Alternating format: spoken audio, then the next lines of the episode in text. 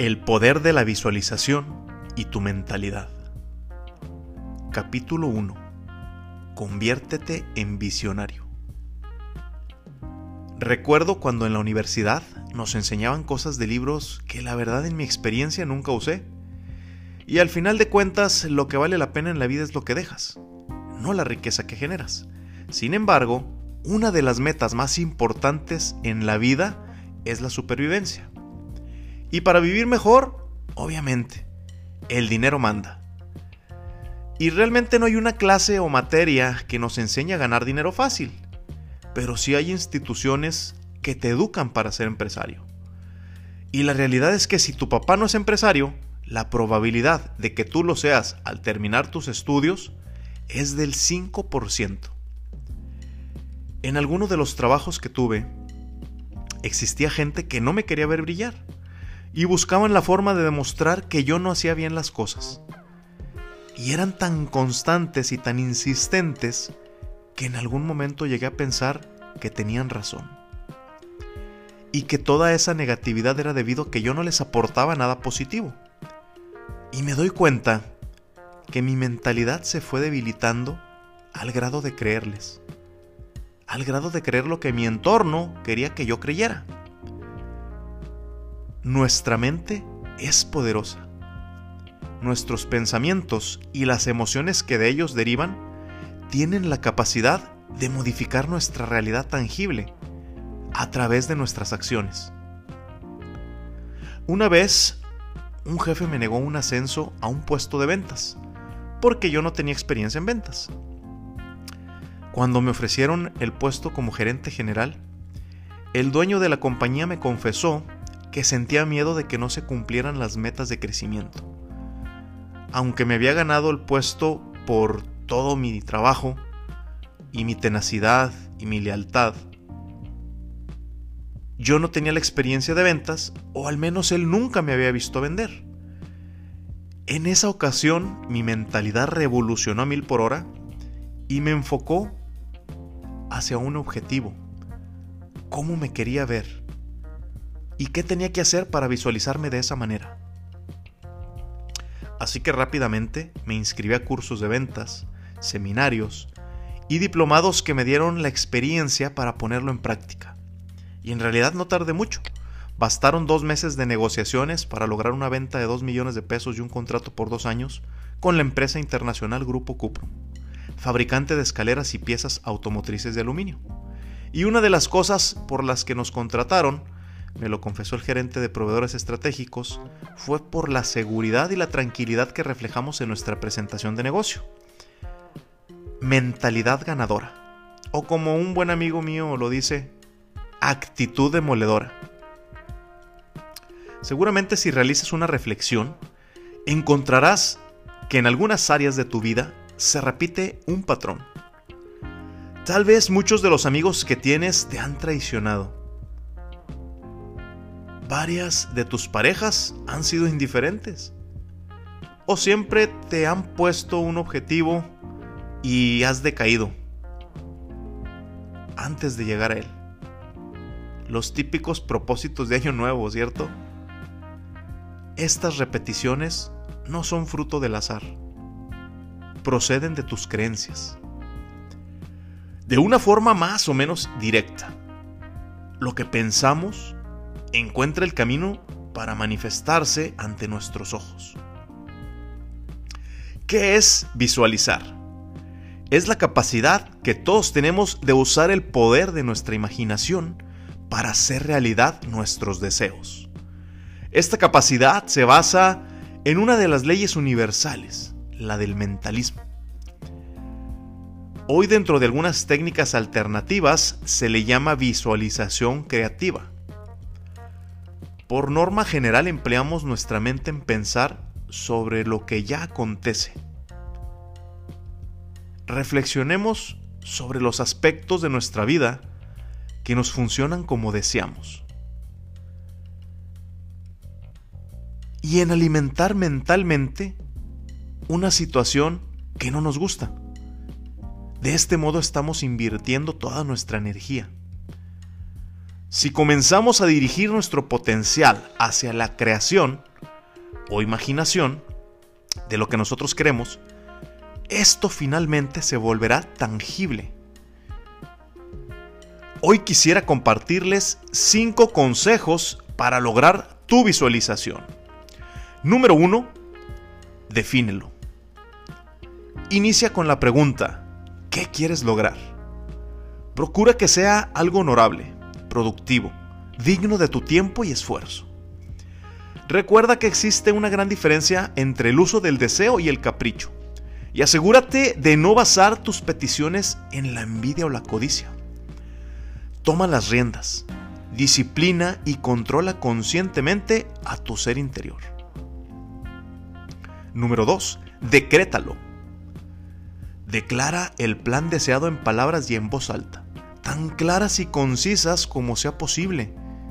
Escríbelo con anticipación para que no olvides ningún detalle y de esta forma estarás grabando un registro de tu deseo con el mundo exterior, visible y tangible. Número 3. Enfócalo. Cierra los ojos, medita y trata de ver dentro de tu pantalla mental lo que tanto ansías que se cumpla. Esa capacidad es un atributo divino actuando dentro de ti. Imagina y dibújalo en tu mente. Número 4. Planéalo. Escoge lo que quieres visualizar en tu mente. Diseña y haz que se manifieste ese plan en tu vida. De inmediato escríbelo, graba un audio o un video y crea una cronología de tiempo. Y hazte la siguiente pregunta. ¿Cuándo empiezo? Después de realizar la visualización, relee tu plan o tu deseo tantas veces como te sea posible durante el día. Y siempre antes de dormirte, porque durante el sueño tu mente será capaz de guardar esa imagen y las sensaciones que te producen para poder recordarlas después por medio de tus sueños nocturnos. Por último, número 5, guárdalo. Por ninguna circunstancia debes comentar tu deseo o tu visualización con alguien. Esto es importante, porque miles de deseos, ambiciones e ideales hubieran sido convertidos en realidad si las personas no los hubiesen compartido con sus allegados. Tú tienes que formular tu propia decisión y apoyar tu propio decreto con toda fuerza. Hasta que no sea comprendido plenamente, o jamás podrás obtener las manifestaciones de tu visualización. Quisiera compartirte algunos ejemplos de líderes que visualizaron algo y lo desearon tanto que lo consiguieron. Donald Trump es un hombre orgulloso, muy seguro de sí mismo y de lo que dice y hace. Hijo de un constructor de Queens, Nueva York, se educó en la disciplina militar. Su biografía lo describe, aparte con varias bancarrotas, como un tipo ganador que nunca pide perdón y no admite errores. Hasta que el 30 de abril del 2011 durante la cena de corresponsales de la Casa Blanca, el responsable de la humillación pública más grande que recibió fue por nada más y nada menos que el presidente de los Estados Unidos, Barack Obama, el hombre más poderoso del planeta, afroamericano aparte, para ponerle un poquito más de limón a la herida. Sin opción a réplica y sin esperar lo más mínimo, Trump fue el reír de la noche. Pero aquel día, algo cambió en su lista de prioridades. Y se dice que ese día visualizó y se aferró a ser presidente de los Estados Unidos de América. Y lo demás ya es historia. Andrés Manuel López Obrador. En el año 1988 decidió incorporarse a las filas del partido más popular y el único que manejaba el país, el Partido Revolucionario Institucional, con la firme intención de algún día dirigir a nuestra nación. Y tardó 30 años para conseguirlo. El primero de julio del 2018 logró su meta. Se postuló tres sexenios y a la tercera lo ganó. tal vez para muchos no sea el presidente ideal, pero lo que nos está enseñando con su perseverancia y con sus ideales es digno de contarse. Michael Jordan, sin duda alguna la máxima estrella del baloncesto a nivel mundial. Su historia y sus frases son maravillosas. Les recomiendo ver la serie de Netflix El último baile, porque para mí este deportista significa un ejemplo de visualización. Y aquí es donde me sorprende. Desde niño a su padre le encantaba el béisbol y lo practicó por muchos años. En 1994, después de lograr dos campeonatos y ser la superestrella de Estados Unidos, decide retirarse. Ya que estaba muy deprimido por la trágica muerte de su padre y para empezar un nuevo ciclo en su vida y superar este trago amargo, decide jugar béisbol. El dueño de los Toros de Chicago tenía un equipo profesional, los Chicago White Sox, donde lo más difícil para Michael sería adaptar su cuerpo y condición física a este deporte. Pero lo que visualizó de niño, en ese momento se materializó. Y cambió todo lo que tenía por cumplir ese sueño que también era de su padre. Pero Michael tenía algo más por escribir, una página que culminaría su historia como deportista de otro planeta. Logró regresar a playoff para el final del torneo y fue eliminado con los Toros de Chicago. Todos lo criticaban y demeritaban su regreso debido a que su condición física estaba muy deteriorada, ya que el trabajo de hombros es diferente y el ritmo de juego que traía era deficiente pero nuevamente se mentalizó y logró salir campeón la siguiente temporada y dos más, en lo que se considera el mejor equipo de todos los tiempos en el baloncesto. Dentro de las frases que dejó como legado, esta es mi favorita. Y dice así, algunas personas quieren que algo ocurra, otras sueñan cómo pasará, y otras hacen que suceda. Esta frase me habla de su visión. Pero esta otra que les voy a contar me dice mucho de su mentalidad ganadora. Escúchenla. Siempre he creído que si trabajas, los resultados vendrán solos. No hago las cosas a medias.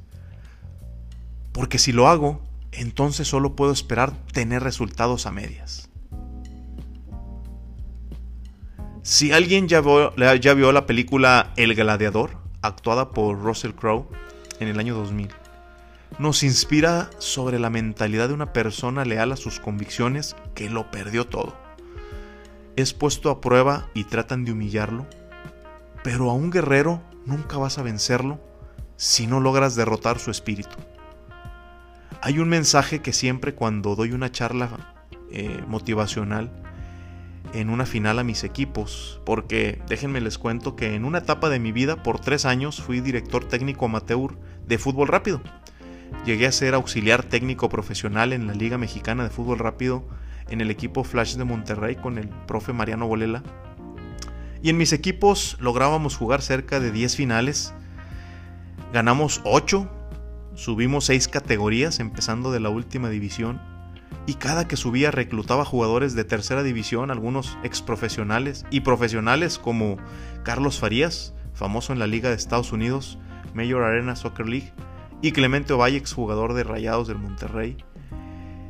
Y siempre en un fragmento de mi discurso les decía esta parte del gladiador, la cual motivó al ejército antes de la gran batalla contra Germania.